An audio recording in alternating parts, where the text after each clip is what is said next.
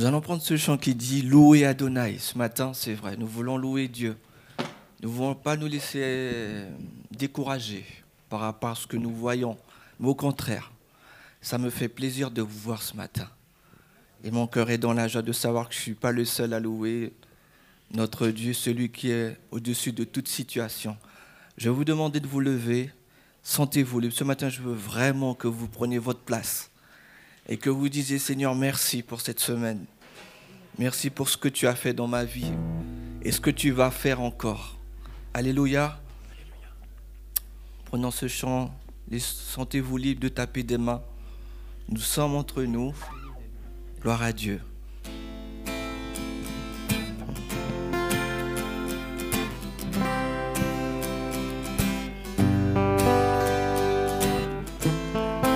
Qui est semblable au lion à l'agneau, assis sur le trône. Les monts s'inclinent, l'océan rugit devant le Seigneur. On le reprend ça Qui est semblable au lion à l'agneau, assis sur le trône. Les monts s'inclinent, l'océan rugit devant le Seigneur. Loué Adonai, du lever du soleil jusqu'à la fin du jour. Loué Adonai, toutes les nations du monde, les anges et tous les saints te louent.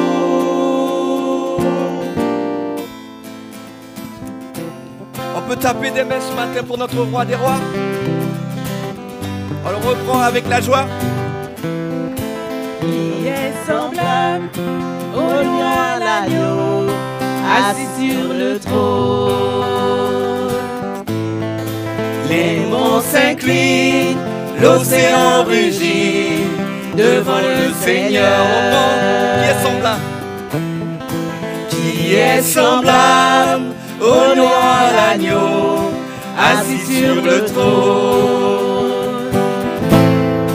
Les monts s'inclinent, l'océan rugit devant le Seigneur. Qu'est-ce qu'on fait ce matin?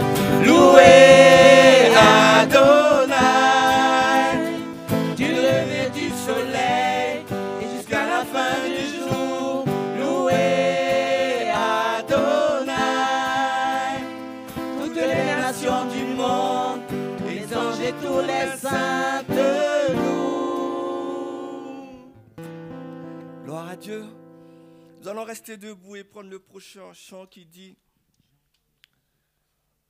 Quand les montagnes. Pour les anciens, je sais que vous le connaissez par cœur ce chant. Et même aussi pour les jeunes, parce que si on lit la Bible, on voit les références dans la Bible. Quand les montagnes s'éloigneraient, quand les collines chancelleraient, quand les montagnes s'éloigneraient, Dieu fera tout comme il promet. Amen.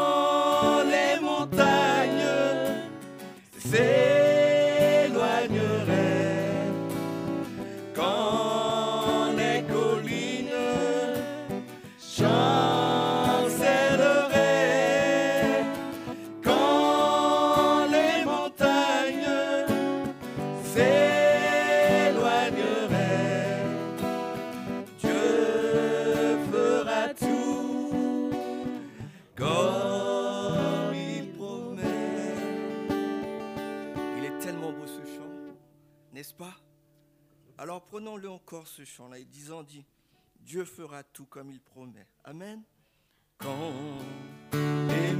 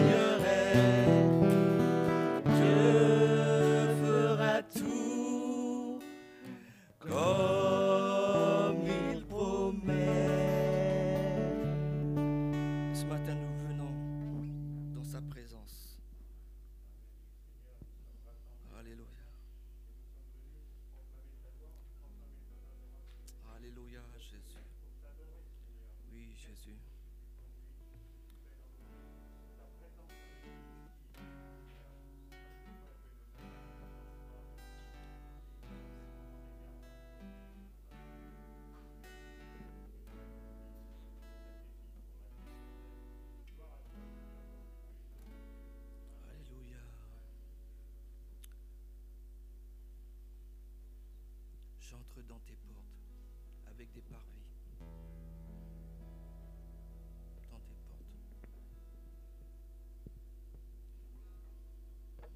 portes.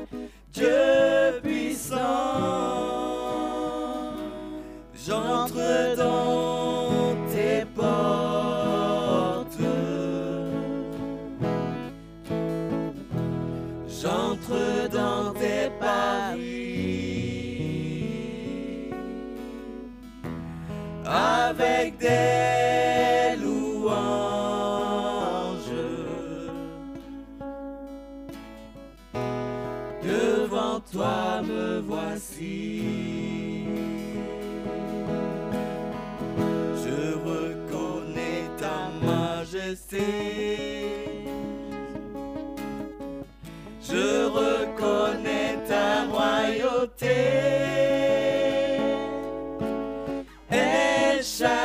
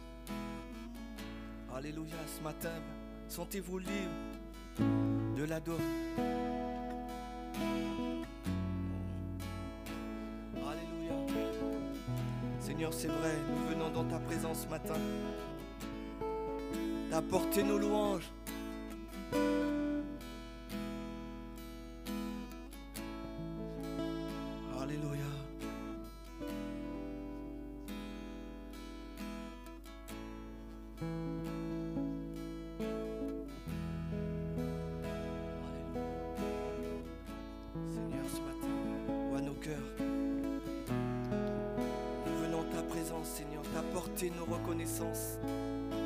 Parce que nous reconnaissons ta majesté. Nous reconnaissons ta puissance dans la maladie. Nous reconnaissons ta puissance dans notre travail, Seigneur. Alors ce matin, ne reste pas indifférent devant cette présence. Dis-lui que je reconnais ta présence dans ma famille. Je reconnais que tu es saint des saints. Je reconnais que tu as le dernier mot. Alléluia. Alors ouvre ta bouche ce matin.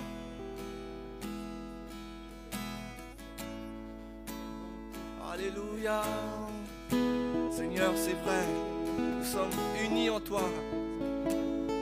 Nous reconnaissons ta puissance. Nous ne pouvons pas rester indifférents. Parce que tu es un Dieu puissant. Alors nous ouvrons nos bouches pour te dire merci, Seigneur. Je te loue, Seigneur, ce matin. Pour ce que tu fais encore. Tu guéris nos malades, Seigneur. Et nous te disons gloire à ton nom. Parce que tu es puissant. Nous reconnaissons ta majesté. Quelle que soit la situation.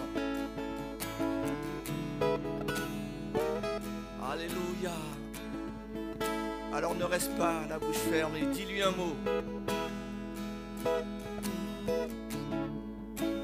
Il a pris, mais il redonne en temps. Comme je le disais ce matin, ses bontés se renouvellent chaque matin pour chacun d'entre nous.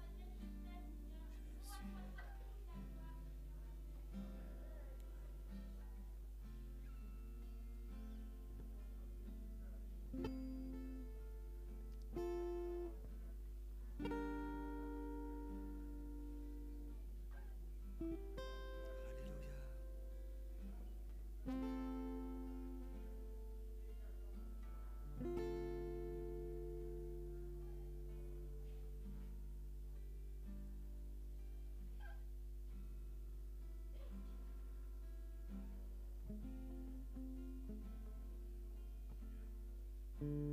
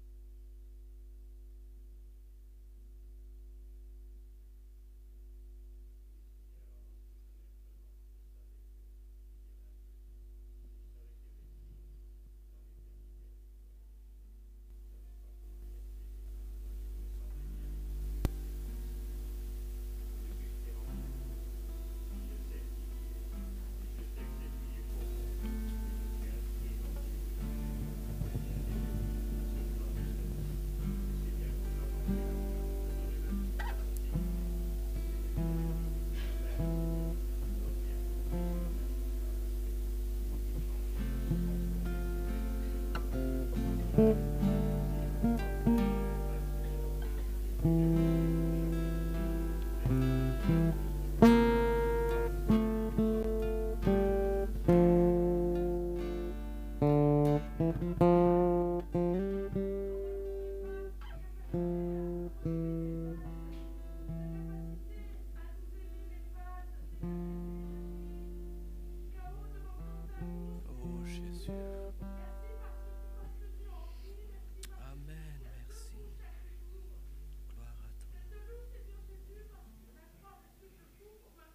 Alléluia. Amen. Amen.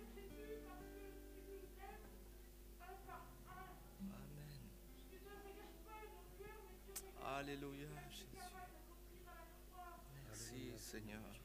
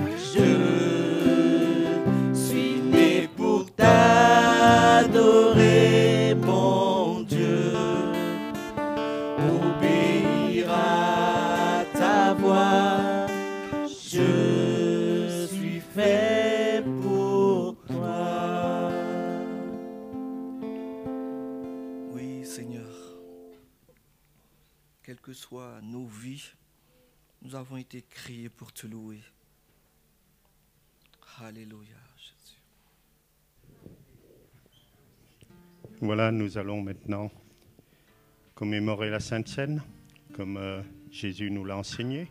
Faites ceci en mémoire de moi, a-t-il dit. Jésus est venu sur terre pour manifester l'amour de Dieu pour nous, parce que Dieu nous a créés par amour, mais nous n'étions pas censés nous en apercevoir. Mais Dieu est venu, en la personne de Jésus, donner la plus grande preuve d'amour qu'on puisse donner, donner sa vie pour quelqu'un, pour ceux qu'on aime. Et c'est ce que Jésus a fait.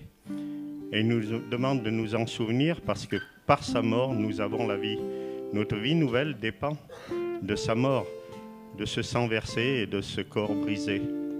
Ce que le pain et le vin représentent, ce ne sont que des symboles, ils n'ont aucune valeur en eux-mêmes, mais c'est la, pensée que nous avons par rapport à ces éléments qui nous rappellent que si nous vivons, c'est parce que Jésus est mort pour nous.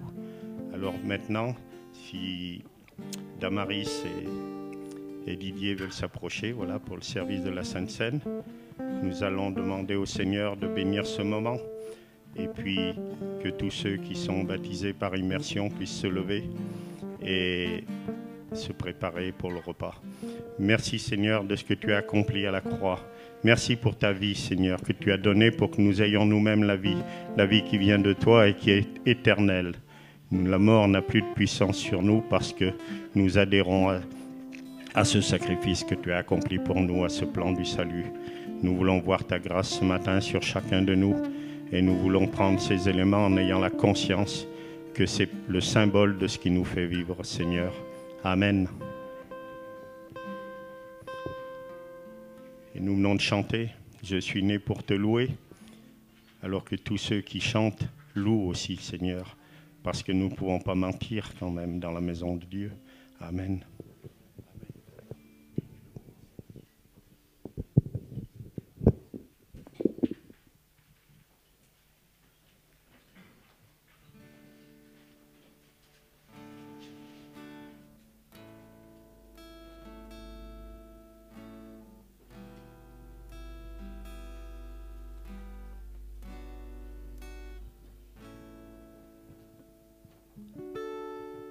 Ces lieux soient visités par ta sainte présence.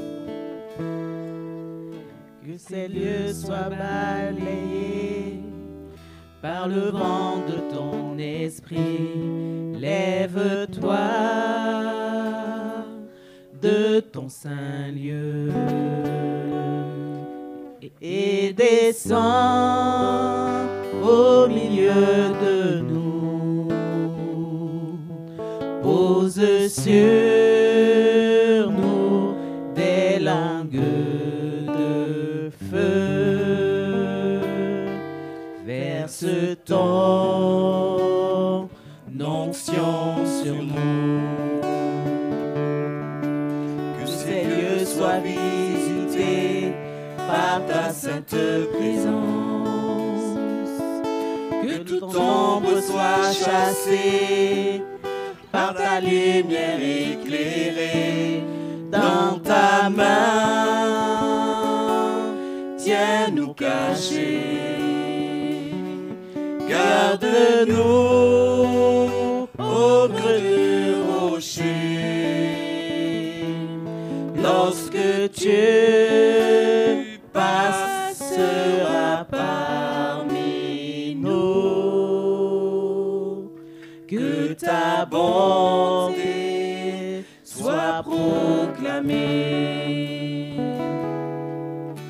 ces lieux soient visités par ta sainte présence.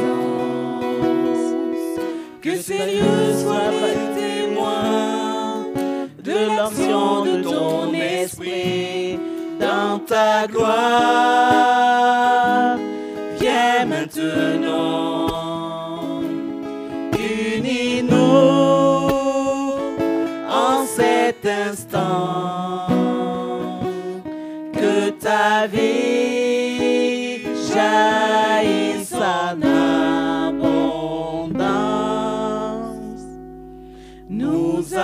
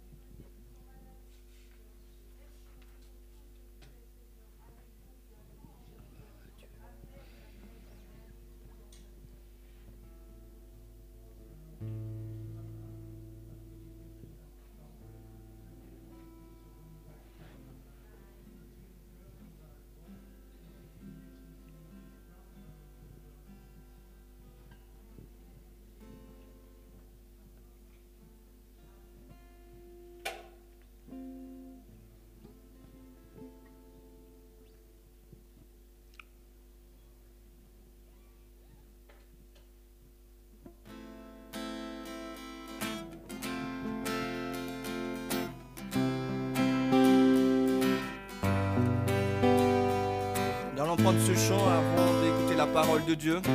Nous l'avons chanté ce matin, au début. Où est Adonai? Qui est semblable au lion à l'agneau, assis sur le trône. Les monts s'inclinent, l'océan rugit devant le Seigneur. Semblable au lion à l'agneau, assis sur le trône. Les monts s'inclinent, l'océan rugit devant le Seigneur. Louez Adonai, lever du soleil et jusqu'à la fin du jour.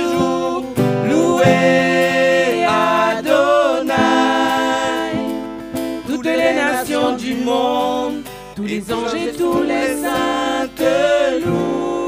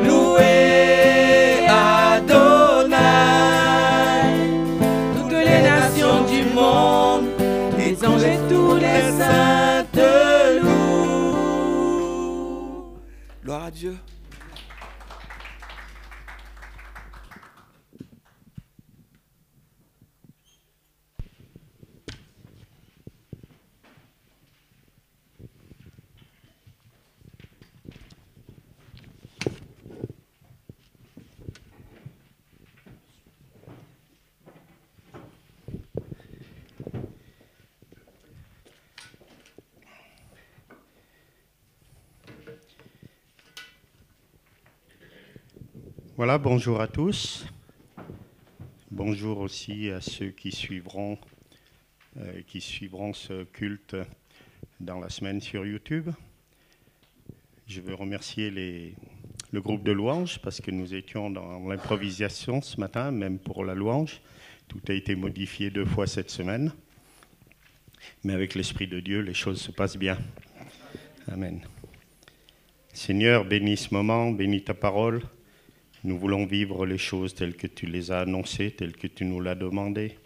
Alors permets-nous de bien comprendre le sens de tes messages et que nous puissions avoir ainsi la vie telle que tu attends, tu l'attends de nous, Seigneur. Merci de bénir ce moment et gloire à toi. Amen.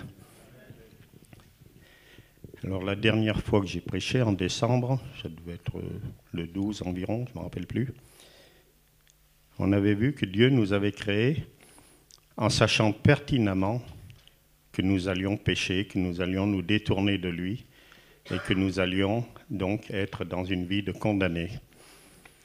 C'est impressionnant et nous avons vérifié cela dans l'Épître aux Romains de Paul, euh, chapitre 11, verset 32, qui nous disait Car Dieu a renfermé tous les hommes dans la désobéissance pour faire miséricorde à tous. C'est une vérité biblique, hein, je ne l'invente pas. Dieu nous avait enfermés dans la désobéissance, tous. Pourquoi? Nous avons vu que c'était pour qu'il puisse manifester son amour et nous en délivrer de cet enfermement. Et c'est pour ça que Jésus est venu, donc, comme je l'ai dit tout à l'heure, il est venu manifester cet amour sur terre pour que nous sachions qu'il nous aime parce qu'il a été jusqu'à faire la plus grande preuve, donner sa vie dans la personne de Jésus. Et ce plan du salut, il est devenu une réalité pour nous lorsque nous y avons adhéré par la conversion et par l'engagement du baptême. du baptême d'eau. On n'est pas obligé de dire par immersion, je l'ai dit tout à l'heure, parce qu'on a les habitudes, mais on n'est pas obligé, puisque baptême, étymologiquement, ça veut dire immersion dans un liquide. Donc, c'est pas euh, contact avec un liquide, c'est pas juste mouillé, c'est immergé. Donc voilà, le baptême, c'est quelque chose d'entier. Donc, l'engagement du baptême nous amène à cette vie qui nous conduit jusqu'au repas des noces de l'agneau, qui est l'aboutissement du plan du salut, notre intronisation dans le ciel avec, par Jésus en présence du Père. Alors l'engagement du baptême, c'est un mot, c'est une expression, mais ça représente tellement de choses que ça mérite explication. On va lire dans l'évangile de Marc, il y aura beaucoup de lectures, alors ouvrez pas chaque fois parce que euh, ça ferait passer beaucoup de temps. Jésus parle à ses disciples lorsqu'il est ressuscité, juste avant de repartir vers le Père, c'est ses derniers instants sur la terre, et il dit aux disciples, allez par tout le monde et prêchez la bonne nouvelle à toute la création. Celui qui croira et qui sera baptisé sera sauvé, mais celui qui ne croira pas sera condamné. Dans l'évangile de Matthieu, les mêmes circonstances au même moment, mais relatées par Matthieu d'un autre. Donc il y a des précisions en plus. Jésus dit Tout pouvoir m'a été donné dans le ciel et sur la terre. Allez, faites de toutes les nations des disciples, les baptisant au nom du Père, du Fils et du Saint-Esprit. Et enseignez-leur à observer tout ce que je vous ai prescrit.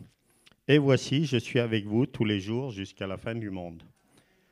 Voilà. Le baptême est une chose, mais avant le baptême, il faut croire. Hein?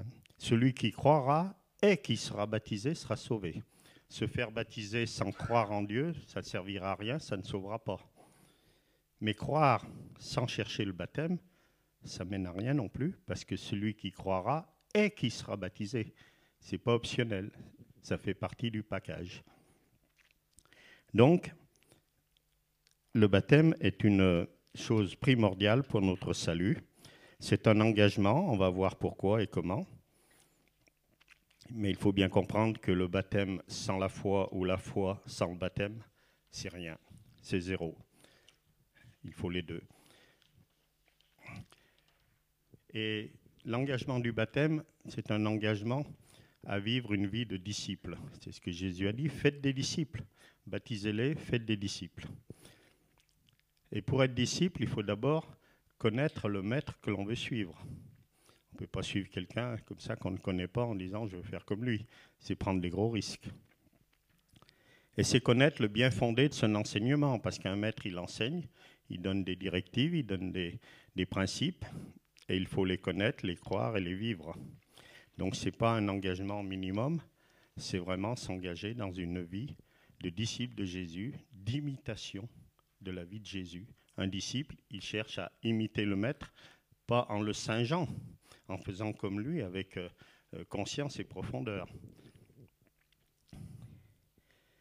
Et puis, on va aller voir dans un passage de l'évangile de Matthieu, chapitre 3, versets 7 et 8. C'est Jean-Baptiste, Jean le Baptiste, celui qui baptisait avant même que Jésus arrive. Et voici ce qu'il dit au sujet du baptême. Alors c'est un moment où il était au Jourdain, il baptisait beaucoup de monde, les foules venaient, et il voyait venir les pharisiens et les sadducéens. Et là, il s'adresse à eux, en termes pas très gentils. Il leur dit, race de vipères, qui vous a appris à fuir la colère à venir? Produisez donc du fruit digne de la repentance. Race de vipères, ce n'est pas un compliment. Qui vous a appris à fuir la colère à venir? Qu'est-ce qu'il voulait dire Jean-Baptiste par là produisez donc du, fruit digne de la repentance. C'est une, c'est une, comment dire, une injonction. Il vous faut produire du fruit digne de la repentance. Ça cache beaucoup de choses, ces deux petits versets. Ils sont, ils sont très petits, mais ils cachent beaucoup de grandes choses. On va les lire maintenant dans l'évangile de Matthieu chapitre 11, versets 20 à 23. Jésus l'a entouré de foules qui sont venues le voir, l'écouter, Et il s'adresse à eux, et puis à un moment donné, euh, il s'adresse aux villes de la région où il est là. Et il dit, Malheur à toi, Corazin, malheur à toi, Bethsaïda, car si les miracles qui ont été faits au milieu de vous avaient été faits dans Tyr et dans Sidon, il y a longtemps qu'elle se serait repentie, en prenant le sac et la cendre. C'est pourquoi je vous le dis, au jour du jugement, Tyr et Sidon seront traités moins rigoureusement que vous. Et toi, Capernaum, seras-tu élevé jusqu'au ciel? Non, tu seras abaissé jusqu'au séjour des morts, car si les miracles qui ont été faits au milieu de toi avaient été faits dans Sodome, elles subsisteraient encore aujourd'hui. Malheur à toi. C'est pas une bénédiction, ça. hein. Jésus dit malheur à des villes. Et pourquoi il leur dit ça? Parce qu'ils n'ont pas la repentance. Il le dit bien. Tyr et Sidon, il y a longtemps qu'elles se seraient repenties si elles avaient vu les miracles. Toi, telle ville, Capernaum, Bethsaïda, Chorazin ou Chorazin, je ne sais pas. Vous avez vu les miracles et vous ne vous repentez pas de votre mauvaise vie.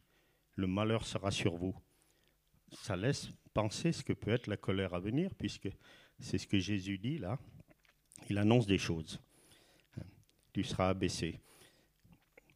Et dans le verset euh, 21, il dit Si ces miracles avaient été faits dans Tyr et dans Sidon, il y a longtemps qu'elles se seraient repenties en prenant le sac et la cendre. Le sac et la cendre, pour le peuple hébreu, c'était un signe de deuil. Donc, il y a longtemps qu'elles se seraient repenties, ces villes, en prenant le deuil. Mais le deuil de quoi? Le deuil de leur vie passée, de leurs errements, de leurs fautes, de leurs péchés.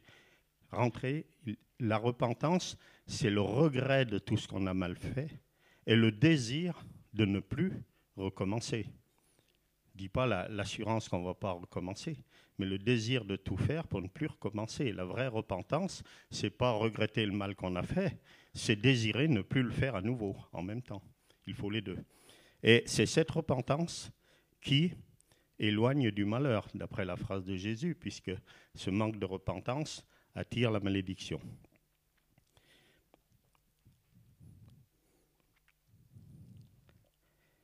Alors cette colère de Dieu, malheur à toi, ça annonce une colère de Dieu quand même quelque part.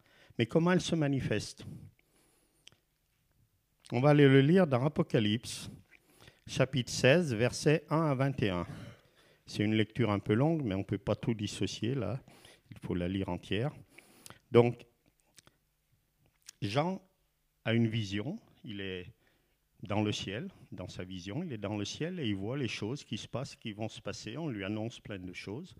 Et dans cette vision, à un moment donné, il dit Et j'entendis une voix forte qui venait du temple et qui disait aux sept anges Allez et versez sur la terre les sept coupes de la colère de Dieu. On y est. On va savoir ce que c'est que la colère de Dieu. Il y a sept anges chargés de vider sept coupes de colère. Le premier alla et il versa sa coupe sur la terre. Et un ulcère malin et douloureux frappa les hommes qui avaient la marque de la bête et qui adoraient son image. Le second versa sa coupe dans la mer, et elle devint du sang comme celui d'un mort. Et tout être vivant mourut, tout ce qui était dans la mer. Le troisième versa sa coupe dans les fleuves et dans les sources d'eau, et ils devinrent du sang. Et j'entendis l'ange. Et j'entendis l'ange des eaux qui disait Tu es juste, toi qui es et qui étais, tu es saint parce que tu as exercé ce jugement. Car ils ont versé le sang des saints et des prophètes, et tu leur as donné du sang à boire, ils en sont dignes. Et j'entendis l'autel qui disait Oui, Seigneur Dieu Tout-Puissant, tes jugements sont véritables et justes. Le quatrième versa sa coupe sur le soleil, et il lui fut donné de brûler les hommes par le feu. Et les hommes furent brûlés par une grande chaleur, et ils blasphémèrent le nom de Dieu qui a l'autorité sur ces fléaux, et ils ne se repentirent pas pour lui donner gloire. Le cinquième versa sa coupe sur le trône de la bête. Et son royaume fut couvert de ténèbres, et les hommes se mordaient la langue de douleur. Et ils blasphémèrent, et ils blasphémèrent pardon, le Dieu du ciel à cause de leurs douleurs et de leurs ulcères, et ils ne se repentirent pas de leurs œuvres.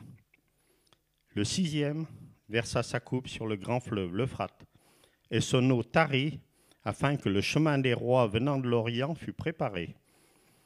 Et je vis sortir de la bouche du dragon, et de la bouche de la bête, et de la bouche du faux prophète, trois esprits impurs semblables à des grenouilles, car ce sont des esprits de démons qui font des prodiges, et qui vont vers les rois de toute la terre afin de les rassembler pour le combat du grand jour du Dieu Tout-Puissant.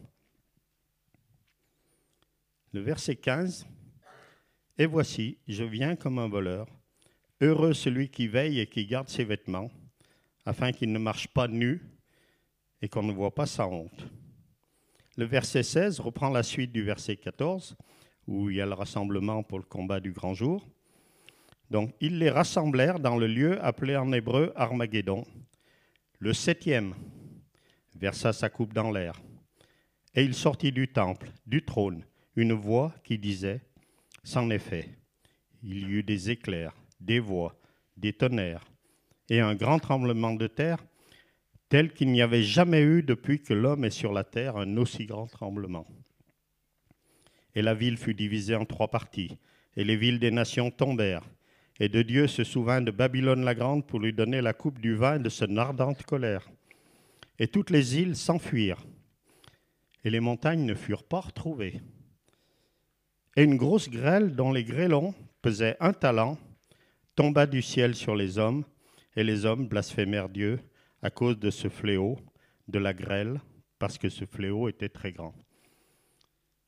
Il y a beaucoup d'explications données sur ce texte. Je vais commencer par le dernier verset, la grêle. Les grêlons qui pesaient un talent. Est-ce que vous avez une idée de ce que pèse un talent? 50 kilos bibliquement environ, oui, 45-50.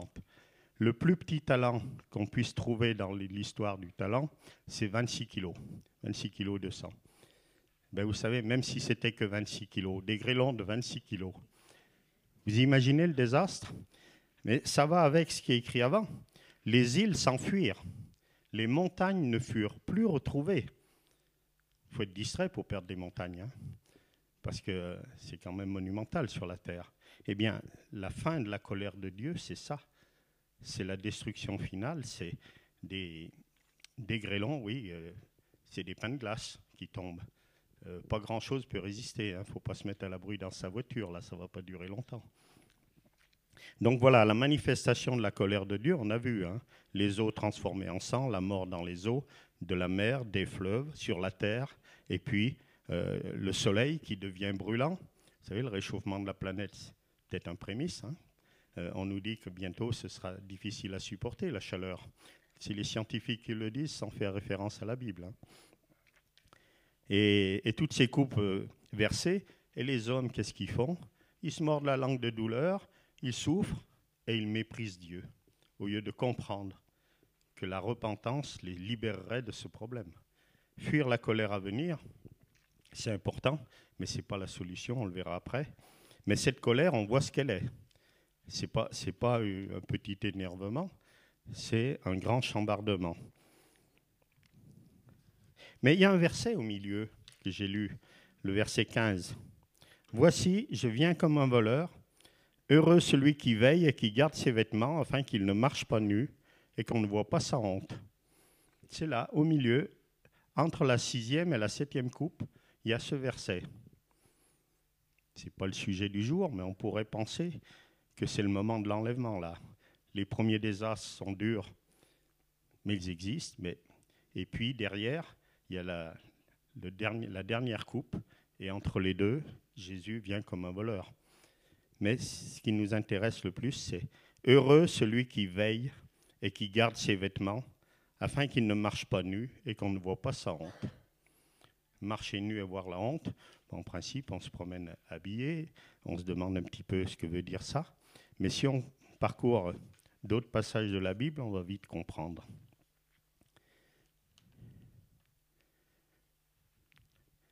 On va lire un passage dans Marc, l'évangile de Marc, chapitre 14, versets 50 à 52. C'est quand Jésus est arrêté après Gethsemane. Le, euh, Judas et les soldats viennent, arrêtent Jésus et l'emmènent. Et c'est écrit, verset 50, Alors tous l'abandonnèrent et prirent la fuite. Tous, c'était ses disciples qui étaient avec lui, qui, entre parenthèses, n'avaient pas tellement veillé. Jésus leur a demandé plusieurs fois, mais ils s'endormaient. Un jeune homme le suivait, n'ayant sur le corps qu'un drap. On se saisit de lui, mais il lâcha son vêtement et se sauva tout nu. Ça ressemble un petit peu à ce qui est écrit, celui qui n'a plus ses vêtements, qui est tout nu et qu'on voit sa honte. Et là, la situation nous permet un peu de comprendre. Celui qui s'est détourné de Jésus devant la difficulté, il a voulu fuir. Il n'est pas resté. Il n'est pas resté auprès de Jésus. Il a voulu fuir, il s'est retrouvé nu et honteux. C'est un une petite explication. On va aller au verset 2 du chapitre 16. qu'on a lu avant, là, dans le passage que j'ai lu avant, dans l'évangile de Matthieu, où il y a toute la colère de Dieu qui est manifestée. Je reviens au verset 2. Le premier alla, c'est le premier ange avec sa coupe, et il versa sa coupe sur la terre, et un ulcère malin et douloureux frappa les hommes qui avaient la marque de la bête et qui adoraient son image. Que signifie avoir la marque de la bête? Si on regarde un petit peu par rapport à ce qu'on dit, a dit avant, et la nudité, la marque de la bête, c'est surtout de ne pas être tourné vers Jésus, mais d'être tourné vers Satan, vers le démon, vers le mal. C'est la marque visible. On peut penser aussi, moi je ne suis pas sûr, hein, parce que ce n'est pas écrit clairement, que la marque c'est quelque chose qui sera imprimé, que c'est une puce qu'on va nous greffer dessous. C'est simplement ce qu'on va voir de nous euh, sur le front et sur les mains, nos pensées et nos actions, qui peuvent être jugées et voir si on est au Seigneur ou si on n'est pas au Seigneur. C'est notre façon de vivre qui fait la marque de la bête ou du, Seigneur. Pour moi, ça peut être ça. Je ne dis pas que c'est obligatoirement ça, mais ça me paraît une explication très logique. Notre façon de vivre est une marque qu'on donne. On doit repérer qu'on n'est pas comme les autres, sinon on n'est pas enfant de Dieu, puisqu'on a effectivement la marque de Jésus sur le front. Pareil, symbolique, c'est pas marqué. Mais donc tous ceux voilà, un ulcère malin et douloureux frappera les hommes qui avaient la marque de la bête et qui adoraient son image. C'est clair. Ils adoraient l'image du diable, ça se voyait. Alors, quand Jean s'est enfui, on dit que c'est probablement l'apôtre Jean. Bon, c'est peut-être pas lui, celui qui a perdu son drap et qui s'est retrouvé tout nu. Il se détournait de Jésus. Devant la difficulté, il se détournait de Jésus. Donc la nudité, on va aller voir dans un autre passage ce que c'est. Et là, on vient à Genèse. Genèse chapitre 3, verset 9. C'est quand Adam et Ève, après avoir péché, se sont fait des ceintures avec des feuilles de palmier ou de je ne sais pas trop quoi, et que Dieu les cherche. L'Éternel Dieu appela l'homme et lui dit, Où es-tu? Il lui répondit, il lui répondit, pardon, j'ai entendu ta voix dans le jardin et j'ai eu peur parce que je suis nu et je me suis caché. Et l'Éternel Dieu lui dit, qui t'a appris que tu es nu? Est-ce que tu as mangé de l'arbre dont je t'avais défendu de manger? Au verset 11, c'est comme si Dieu lui dit, si tu as conscience que tu es nu, c'est que tu as péché. Si tu as conscience que tu es nu, c'est que tu t'es détourné de la vérité de ce que je t'avais enseigné. Et on revient, c'est les mêmes images. La nudité, c'est notre corps qui est entaché par le péché depuis notre naissance, nous, parce qu'on a hérité de cette tâche, parce que Adam est le prémisse de tous les hommes. De, Adam a été tiré Ève, et de Adam et Ève, par la généalogie, par la, la généalogie, oui, par la génétique, euh, tout le monde descend d'eux. Parce que la génétique, c'est un renouvellement euh, de cellules, on ne va pas faire un cours là-dessus, mais euh, on dépend. On était tous en Adam et Ève, spirituellement parlant, au moment de la faute. C'est l'humanité qui se détournait de Dieu. Parce que de toute façon, quand on est né, on était détourné de Dieu, mais on a mis du temps avant de se retourner vers Dieu. Donc, on a perpétué ce péché dès le début de notre vie en restant détourné de Dieu. Voilà. Mais c'est cette conscience du péché qui m'interpelle et par rapport à la nudité qu'on a trouvée dans des passages différents, être nu, c'est connaître que son corps est souillé et n'est plus présentable devant Dieu, d'où la honte de la nudité.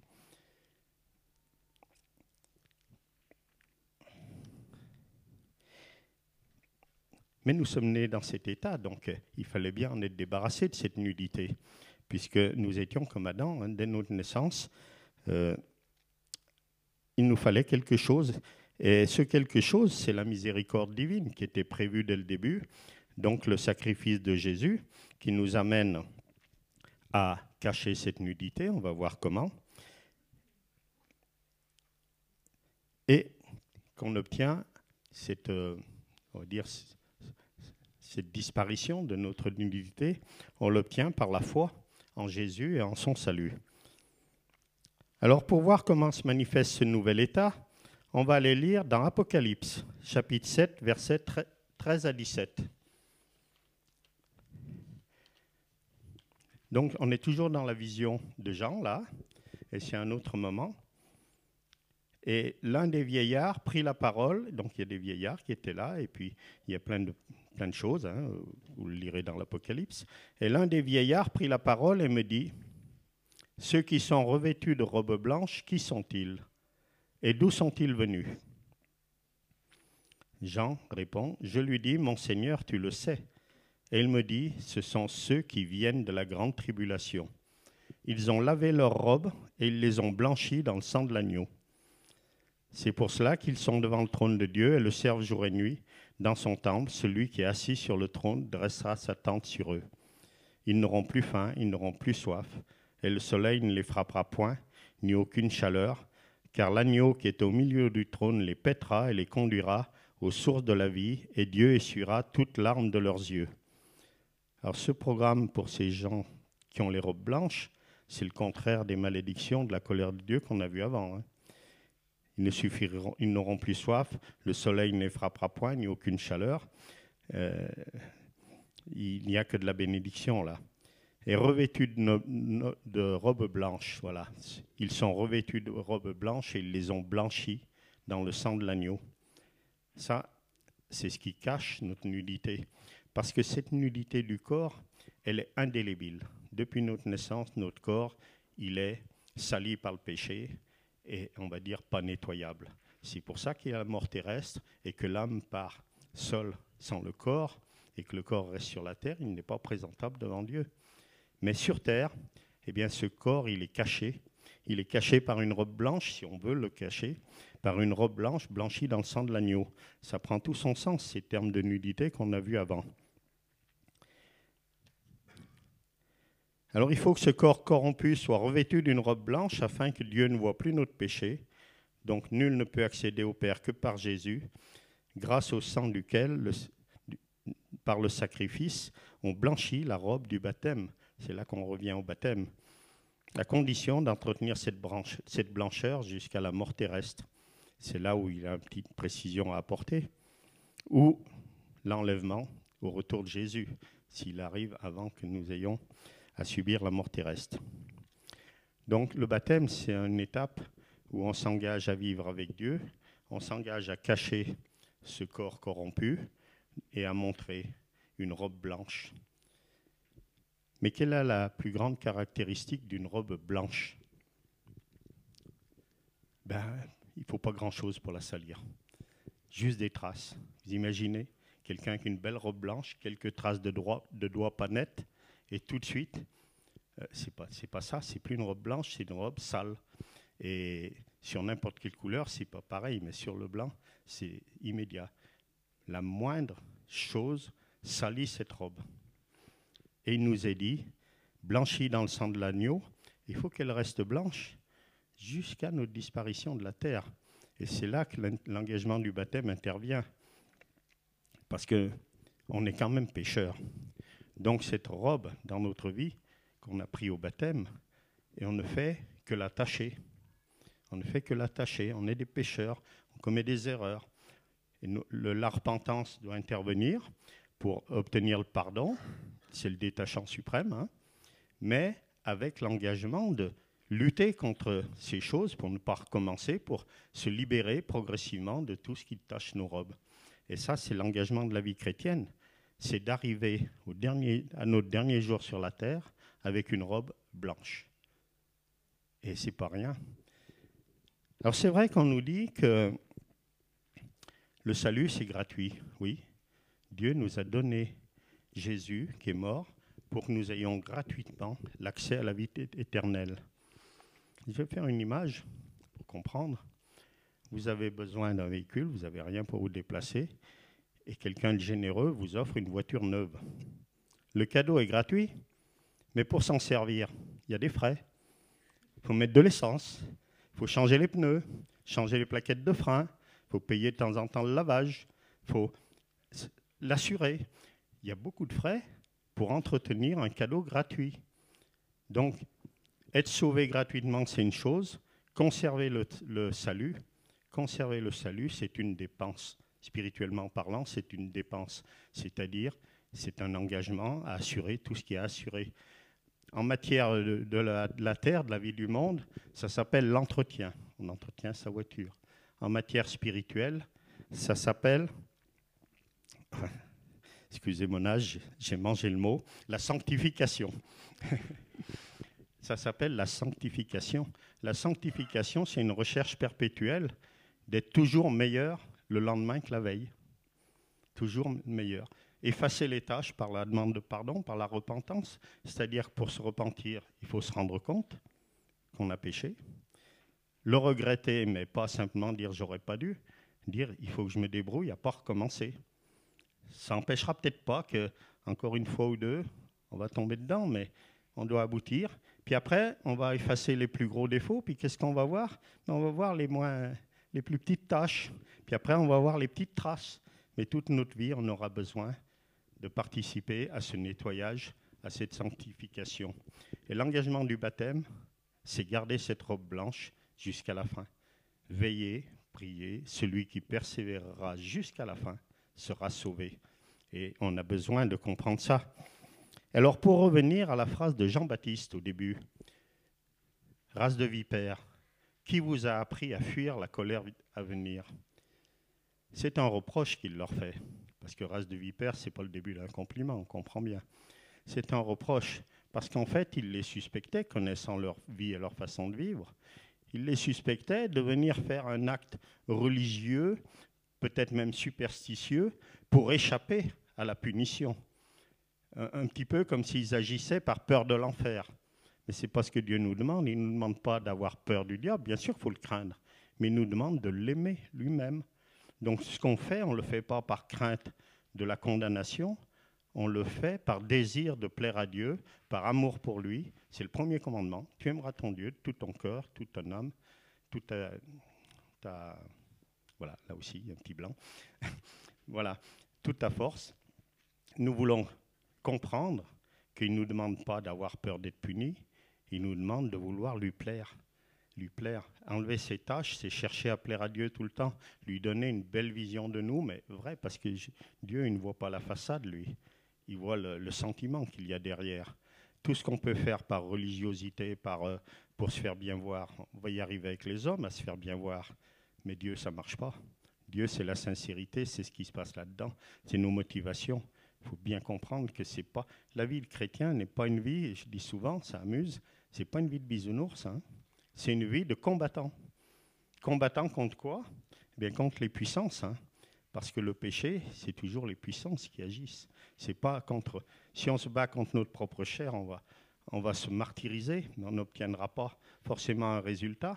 Si on se bat contre les esprits qui nous animent, contre nos pensées, contre tout ce qui est spirituel et mauvais, en s'alliant avec tout ce qui est spirituel et bon, parce qu'il y a le Saint-Esprit, il y a tout ça pour nous aider, il hein, ne faut pas oublier, tout seul, on est incapable.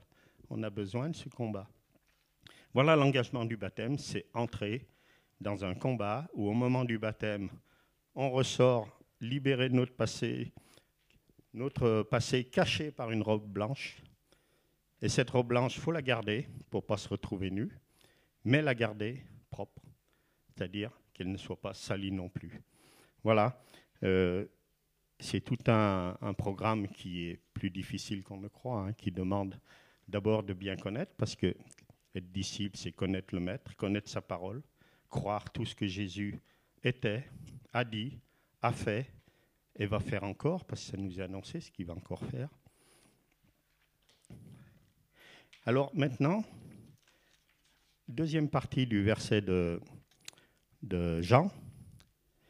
Produisez donc du fruit digne de la repentance. Qu'est-ce que ça veut dire? Produisez du fruit digne de la repentance. On va voir quelques exemples quand même de ce qui pourrait être des fruits déjà.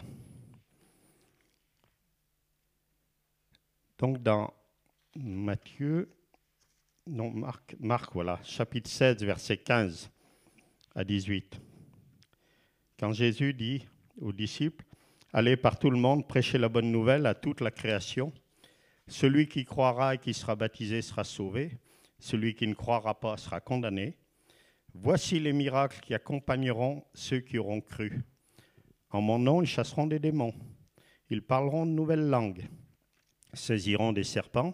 S'ils boivent quelques breuvages mortels, il ne leur fera point de mal. Ils imposeront les mains aux malades et les malades seront guéris. C'est des beaux fruits, ça. hein? Si on vivait ça déjà, on aurait déjà des beaux fruits. Allons voir dans Matthieu, chapitre 22, 36 à 39.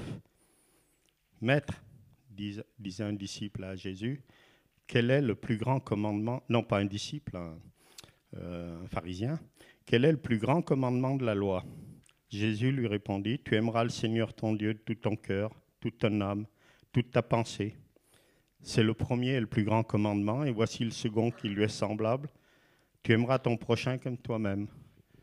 Vivre l'amour de Dieu, le recevoir, le manifester avec les autres. C'est un joli fruit aussi, ça. C'est un joli fruit. C'est pas facile, hein Pas facile à aimer même ceux qui nous font du mal, à dire, euh, des mots gentils à ceux qui nous martyrisent. Pas facile. Mais c'est un fruit. On va relire encore dans Matthieu, chapitre 6, versets 14 et 15. Jésus dit, Si vous pardonnez aux hommes leurs offenses, votre Père céleste vous pardonnera aussi. Mais si vous ne pardonnez pas aux hommes, votre Père ne vous pardonnera point non plus vos offenses. Il y a la capacité à pardonner, qui est un beau fruit aussi, et qui est un fruit nécessaire, parce que sans le pardon, si nous n'accordons pas le pardon à ceux qui nous ont maltraités, nous n'aurons pas le pardon du Seigneur. Donc, euh, le refus du pardon, c'est une grosse tâche sur la robe blanche. hein. C'est une grosse tâche sur la robe blanche et qui nous bloque l'accès parce qu'il doit y avoir des cellules photoélectriques qui mesurent la blancheur hein, quand on arrive au ciel. c'est une plaisanterie, mais je veux dire, euh, oui, le refus de pardon, c'est une grosse tâche sur la robe. Et ça nous prive de la gloire de Dieu. Et puis un dernier exemple biblique que j'ai pris dans Galates, l'épître de Paul aux Galates, au chapitre 5, verset 22, c'est écrit Mais le fruit de l'esprit, c'est l'amour, la joie, la paix, la patience, la bonté, la bénignité, la fidélité, la douceur, la tempérance. C'est un fruit aux multiples facettes et qui, qui résume tout. Et ce fruit, ça fait partie de tous ces fruits et digne de la repentance. C'est là qu'il faut relier. Si on n'a pas la vraie repentance de nos fautes, de nos défauts, de nos péchés, et le désir de ne plus y revenir, on, on sera privé de tous ces fruits. Voilà pourquoi il dit, produisez du fruit digne de la repentance. On a besoin de vivre la gloire de Dieu. On a besoin, et ça passe par un examen de sa robe là, cette robe qu'on a, et chercher. Mais chercher avec des bonnes lunettes s'il n'y a pas des traces pour les, effacer et ne plus vouloir les remettre. La repentance, c'est vraiment ce désir, et c'est ce qui produit le fruit. Peut-être ce qui nous prive de vivre tous ces fruits, c'est que notre repentance n'est pas complète, n'est pas suffisamment, euh, comment dire, suffisamment approfondie. Euh, on a besoin de réfléchir à ça pour vivre tous ces fruits, toutes ces choses. C'est ce que Jean a dit, produisez du fruit digne de la repentance. Et pour revenir au premier des deux versets, ce n'est pas fuir la colère qui est important. Fuir la colère, qui vous a appris à faire ça? Sous-entendu, c'est pas la, bonne façon. Mais produisez du fruit digne de la repentance. On n'a pas à avoir peur de la punition. On doit chercher, au contraire, la récompense. C'est pas la même chose. C'est pas le même sens, c'est pas le même dévouement. hein. Il y a deux façons d'agir là. Avoir peur d'être puni, c'est pas bon. Avoir envie de plaire à son maître, à son supérieur, à son chef, à tout ce qu'on veut dans le travail qu'on a à faire pour lui, ça, c'est vraiment la, la bonne réflexion. Voilà, pour euh, donc résumer, c'était un petit peu ce à quoi nous engage le baptême. Il nous mène au salut, à la vie éternelle, mais avec toutes ces conditions de vie. Euh, le baptême en soi, si on s'arrête là puis qu'on dit maintenant je mène ma vie, je suis sauvé, ben c'est raté d'avance parce que la robe, elle va pas, elle va être vite, excusez-moi l'expression, je vais dire sale, mais c'est pas suffisant, elle va être vite crade, hein, pour être clair. Voilà. Seigneur, donne-nous de comprendre ces choses et de savoir que nous avons vraiment besoin d'avoir une attitude devant toi particulière et qui commence à partir du baptême et qui se perpétue jusqu'à notre disparition de cette terre. Merci Seigneur de nous euh, ouvrir les yeux par ton esprit afin que nous comprenions ces choses et que nous cherchions à les vivre pleinement Seigneur. Et tout cela sera manifesté par les bénédictions, par la puissance, par les miracles, les prodiges, par l'amour, par toutes ces choses Seigneur, tous ces fruits, la joie, la joie et non pas la tristesse. Merci Seigneur pour tout ce que tu as accompli, pour tout ce que tu nous enseignes et à nous de le vivre Seigneur. Amen. La parole. Le rouge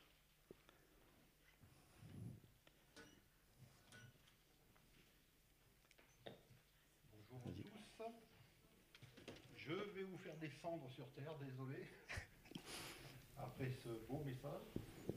Voilà, alors depuis quelques semaines, euh, nous faisons passer une fiche de renseignement individuel. Alors, je voudrais donc euh, vous expliquer un petit peu le pourquoi, le comment. Alors, euh, vous savez que depuis toujours, vous donnez vos numéros de téléphone, vos adresses mail aux différents pasteurs qui sont là.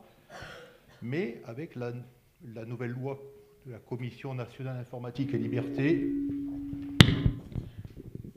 donc nous sommes obligés de vous demander votre accord. Donc, j'avais commencé à faire déjà une, une fiche de renseignement. Si tu peux descendre. Voilà. Ici, je demande le consentement et j'expliquais donc les informations recueillies sur ce formulaire sont enregistrées dans un fichier informatisé par donc, le Centre chrétien pour ses besoins seuls. Les données collectées sont pour l'usage exclusif des besoins pastoraux et du conseil d'administration. Elles ne sont pas communiquées à l'extérieur. Vos données sont conservées pendant 5 ans et, ren- et renouvelables sur votre autorisation. Alors, j'ai eu des défections des gens qui n'ont pas souhaité que donner leur accord informatisé. Mais en fait, je comprends tout à fait euh, les réticences des personnes, parce que dès qu'on parle euh, fichier informatisé, on s'imagine que tout le monde va voir, communiquer, transmettre, etc. Alors, je voudrais vous rassurer, ce fichier-là, principalement, c'est pour le pasteur. Deuxièmement, c'est pour le conseil d'administration si on a besoin de vous envoyer des, informations. Je ne sais pas, imaginez que notre trésorier ait besoin de vous envoyer un document pour certifier que vous avez bien donné tant d'argent à l'Assemblée pour pouvoir les déduire de vos impôts. Et aussi pour que le pasteur puisse vous appeler. Simplement le fait de donner votre accord, c'est pour qu'il puisse le mettre dans son téléphone, malgré qu'il l'ait déjà, mais s'il ne l'a plus, s'il n'a pas votre accord, il sera obligé de l'effacer et ne pourra plus vous appeler, sauf à aller feuilleter chaque fiche individuelle dans le classeur pour vous appeler. Voilà. Donc j'ai refait ce- ce- cette feuille avec donc en haut et en bas rajouté, souligné en jaune pour l'usage exclusif de l'Église pleine vie. Je peux vous promettre que jamais vos données ne seront communiquées à qui que ce soit.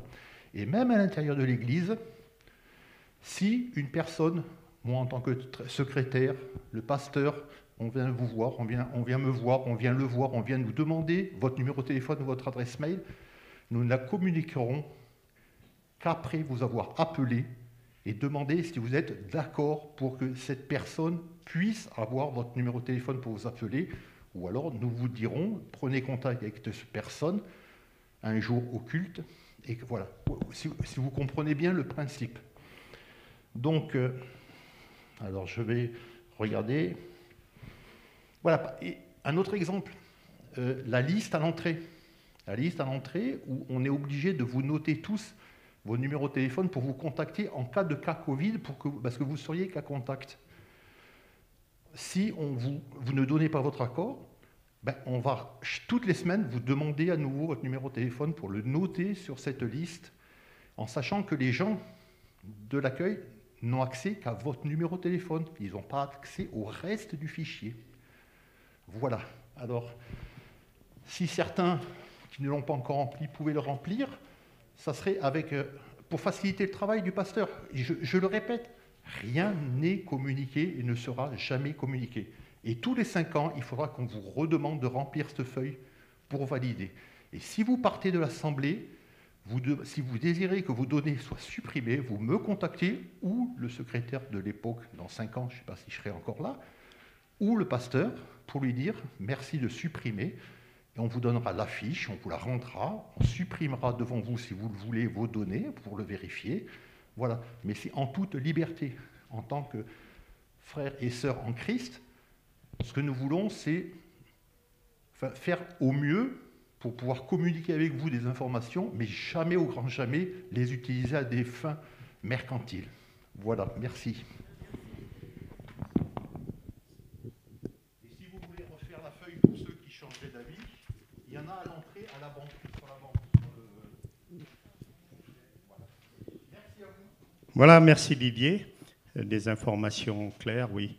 Il faut avoir confiance. Tout est mis de côté et il n'y aura pas de public. Oui, il n'y aura pas de publication. Euh, les annonces maintenant, si tu veux nous les afficher. Voilà, cette semaine, il n'y a pas de réunion euh, interne à notre assemblée. C'est des réunions communes avec les assemblées de la région, là, de Saint-Étienne. Donc, le programme, le voilà. Alors, l'horaire est marqué en haut, en dessous les dates, hein, 20h à 21h30. Lundi, il y en avait une de prévue, elle est annulée. Mardi, ça se passe à Balaï, donc de 20h à 21h30. Mercredi, c'est sur Zoom, il y aura un lien. Jeudi, ça se passe ici, mais ici, pas à Montbrison. hein.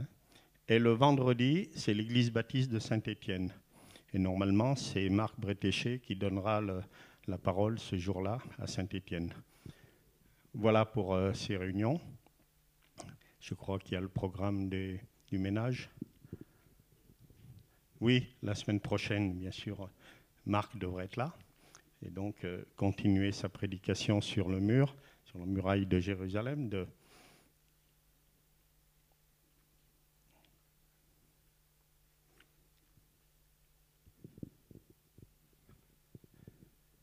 Ah, vendredi 21 janvier, oui, c'est annoncé.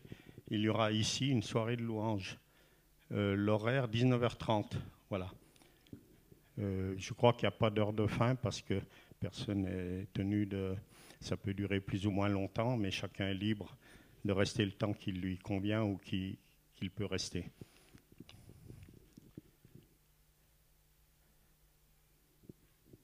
Voilà donc pour le ménage. Euh, nous sommes en janvier, donc du 10 au 16, c'est Didier et Noël. Et du 17 au 23, c'est Martine et Cyprien. Voilà. Comment? Hein? On n'a pas la suite, donc je ne peux pas vous la donner. je ne suis pas dans le secret. Je ne vais pas dire des lieux. hein. Voilà. Voilà, ben, je crois que c'est tout pour les annonces. Donc, euh, nous allons nous séparer. hein, que le Seigneur vous bénisse, bénisse votre retour et qu'il vous fournisse le détachant.